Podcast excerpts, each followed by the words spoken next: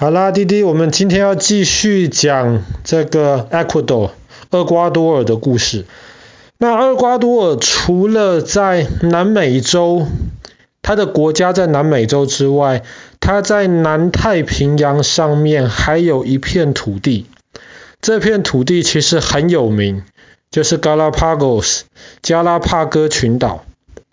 加拉帕戈群岛，它其实离那个南美洲大陆很远，超过一千公里。那么最早最早，其实大家都不知道有这个岛的。那一直是到有一次，有一些西班牙的一些船员，他们本来是要去另一个地方，可是以前都是帆船，那个时候风向有点混乱，他们迷路了。结果船就往反方向离开了南美洲，开到了加拉帕戈斯群岛。那么后来大家才知道，哎呀，原来南太平洋上面有一块这样子的地方。后来呢，地图上面大家知道了有这个地方之后，大家还是没有往这些岛上面去。为什么？因为上面其实没有淡水。淡水就是我们能喝的水，海水咸咸的，里面是盐巴，那个我们不能直接喝。但是加拉帕戈斯上面没有淡水，所以后来没有人想要住到上面去。那上面第一次有住人，其实是有一次另一个船员，他的船在海上碰到了很糟糕的天气，然后呢，他就没有办法，后来他就跟着船的一些碎片飘到了加拉帕戈斯群岛上面去，在上面住了好多年。上面没有淡水，所以他就透过下雨的时候收集那个下雨的雨水，那个雨水是可以喝的。然后他就在岛上面收集食物，然后岛上面有很多的动物。所以他后来在岛上生活了几年，直到后来有船来，正好经过的时候，他才顺利的逃离这个群岛上面。可是呢，又过了没有多久，有人发现那个岛附近有很多很多金鱼。在两百多年前、三百年前的时候。鲸鱼很值钱呐、很多人都想办法去打猎，去海上猎鲸鱼。所以当这个岛附近有鲸鱼的时候，就很多的渔民、很多的渔船都感兴趣，他们就都到加拉帕戈斯群岛附近来。然后到这个群岛附近，他们可以在这个群岛上面可能休息一下。可能上面有一些木头，如果船哪里有坏掉，他们可以修木头。然后他们从岛上面抓了很多的动物当食物，然后去猎捕这些鲸鱼。所以后来才越来越多的人到这些小岛上面去。可是后来有一些考古学家在这些岛上发现了以前有南美洲印加人留下来的一些。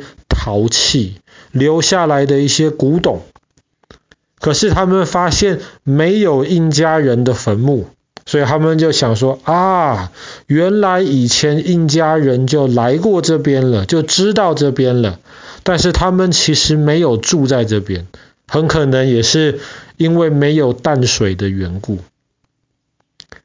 可是加拉帕戈群岛呢，最有名的是因为一个英国人。他叫做达尔文。那爸爸去年跟哥哥讲这个故事的时候，讲到历史故事的时候，就讲到了进化论。那么进化论就是达尔文当时搭帆船小猎犬号经过加拉帕戈群岛的时候，他观察这些岛上的一些东西，发现了，哎。可能这么多不同的生物，原来是透过这种不同的进化的方法而出现的。加拉帕戈斯群岛上面有非常非常多其他地方找不到的动物或是植物。最主要的原因是因为这个岛离其他地方都太远了，它离南美洲大陆超过一千公里。那么它往北边、往南边、往西边走都是太平洋，太平洋是全世界最大的海，所以很多生物到了这个岛上去之后，就开始在这个岛上面进行了一些进化的步骤，开始适应了这些岛上面的一些环境。所以当时达尔文就发现了，比方说这里有很多个小岛，上面都有一种鸟。看起来是一样的，可是如果仔细去研究，发现这些小鸟不太一样。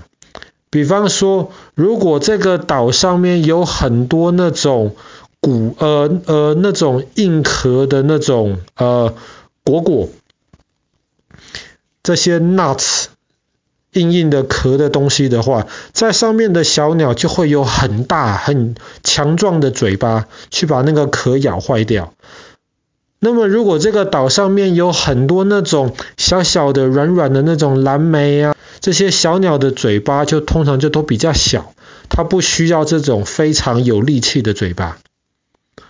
所以达尔文就透过观察这些东西，就写了进化论的这个假设。可是加拉帕戈小鸟之外，其实最有名的世界是这些岛上的大乌龟。加拉帕戈原来这个字的意思其实就是指大乌龟，陆上的乌龟。因为这个岛上面其实有很多很多大乌龟，然后这些大乌龟很大哦，不是平常可以看到的那种小小的那一种。这些大乌龟很大，可能比弟弟的那些很多的玩具，可能比弟弟的枕头都还要大。这些大乌龟其实也都可以活得很久，像我们昨天讲到长寿，有人认为这些大乌龟可以活一百年，甚至活到两百年，它们是很长寿的动物，所以中国人喜欢乌龟，就是好像是这种长寿的这种象征。可是加拉帕戈群岛上面的乌龟，大家就发现这些岛有一些地方。比较高，比较高的地方容易下雨，有比较多树。那么在靠海边的地方比较低，比较干燥。达尔文当时也发现了这些大乌龟，如果是在海边的比较干燥地方的乌龟，它的脖子就会很长。比较山上树林里面的地方的乌龟，它的脖子就短短的，比较像我们平常看到的乌龟。那这是为什么呢？有可能是因为这些乌龟，它们都是吃这种菜菜啊、草啊这种东西。那么在海边比较干燥的地方，它们比较不容易找到食物，所以有时候有一些果果，有有一些叶子长在比较高的地方，它们为了要能够吃到这种比较高的食物，它们就得慢慢进化出这种比较长的脖子，或者是说长脖子的乌龟比较容易生存下来。那么在这些山上的大乌龟呢，它们就不需要这么长的脖子了。短短的脖子，它们也可以很容易找到食物，所以这些短短脖子的这些乌龟，也就很容易的能够生存下来。那么现在加拉帕戈斯群岛上面有十一种这个大乌龟，哦不对，爸爸说错了，十种大乌龟。本来是十一种，可是在二零一二年的时候，第十一种的最后一只不见了。现在只剩下十种，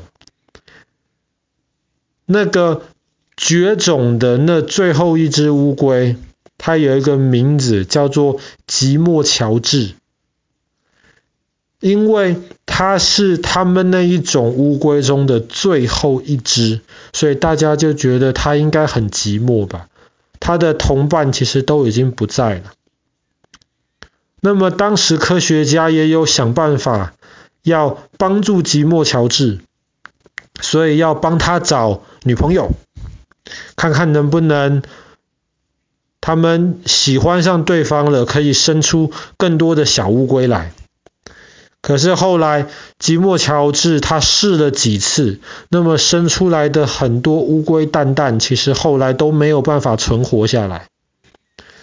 后来最后一只。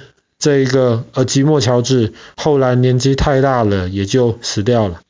但是但是科学家有把吉莫乔治保存下来。那么现在科学很进步，哪一天有可能可以透过干细胞的方法，能够让吉莫乔治他这一种乌龟重新的出现在加拉帕戈群岛上面，这个是有可能做得到。至于什么时候会有科学家这样去做，那爸爸也不知道。好啦，我们今天的故事就讲到这边。厄瓜多尔上面的一个世界遗产就是加拉帕戈群岛。